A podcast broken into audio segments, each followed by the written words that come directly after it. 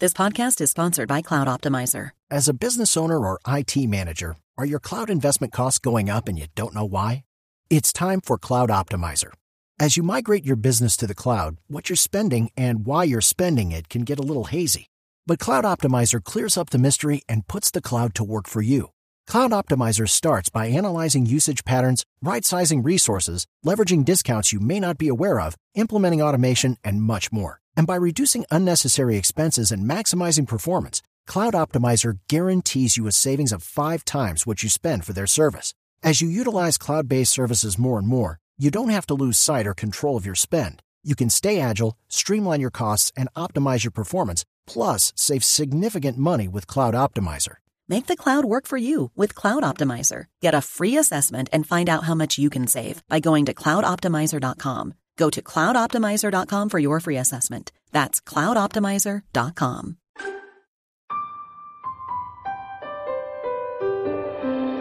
Una sociedad con más verdad tiene más poder.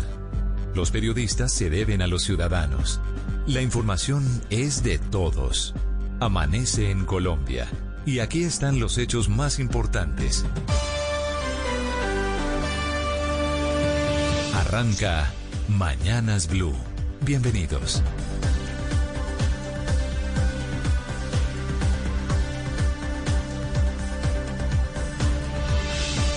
Ahora son las 5 de la mañana en punto. Bienvenidos. Comenzamos con Mañanas Blue con todas las noticias de Colombia y del mundo en Blue Radio, BlueRadio.com y Blue App para quienes nos escuchan en nuestras señales digitales en cualquier parte del mundo.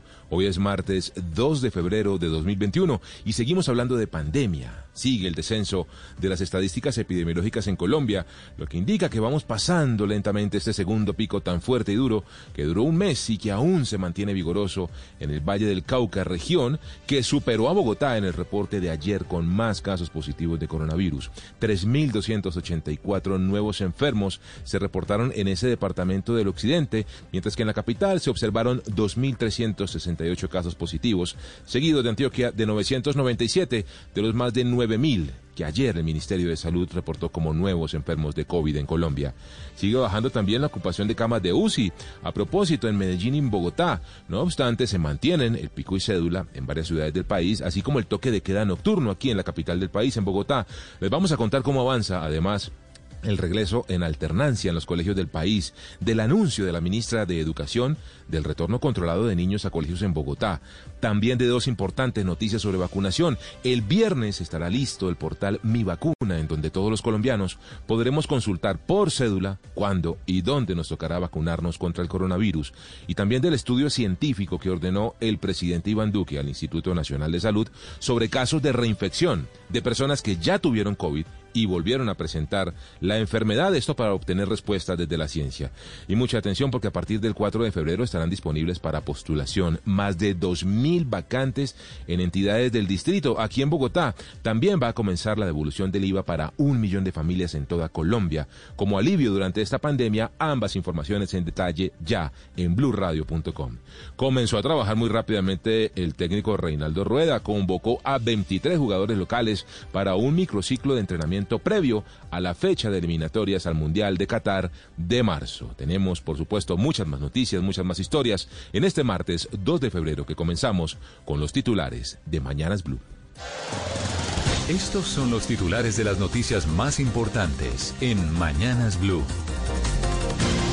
Sigue la violencia en Colombia. Las autoridades encontraron tres fosas comunes en el municipio de Roberto Payán, en Nariño, con cinco cuerpos de personas que fueron presuntamente asesinadas el pasado viernes 30 de enero por grupos armados.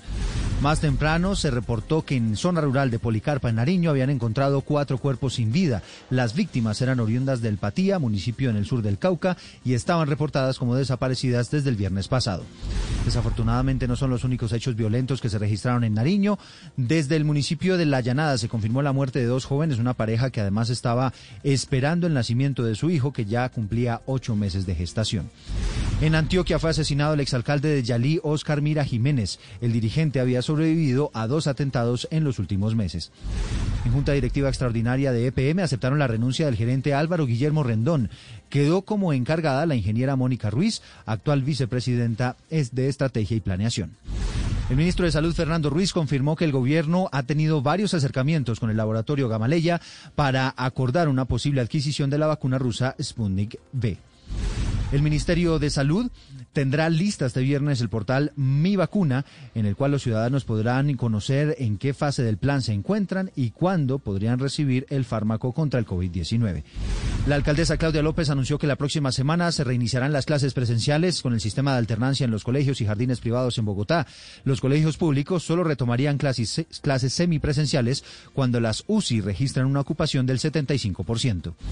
La directora del Instituto Nacional de Salud, Marta Ospina, reconoció que hay indicios de que la cepa brasileña del COVID-19 es más contagiosa, pero advirtió que aún no hay forma de confirmarlo.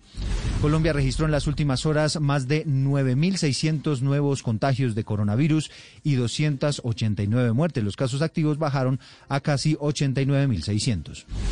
Un millón de familias más comenzarán a recibir la devolución del IVA en marzo para un total de dos millones de beneficiados. No tendrán que inscribirse en ninguna parte y recibirán 76 mil pesos cada dos meses.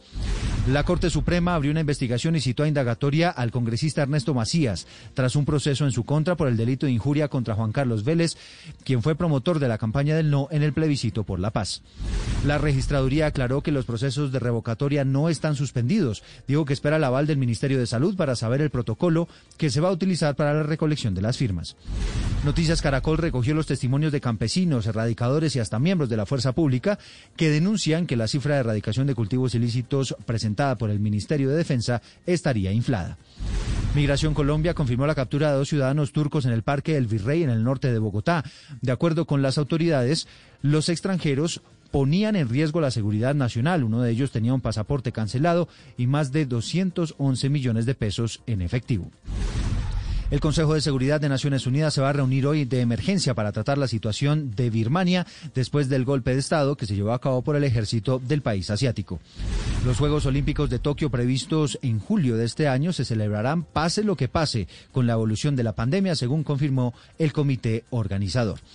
Y la Federación Colombiana de Fútbol dio a conocer un listado de 23 jugadores convocados por Reinaldo Rueda para un primer microciclo de trabajo con la selección Colombia de mayores entre el 8 y el 11 de febrero. Son las 5 de la mañana y 6 minutos.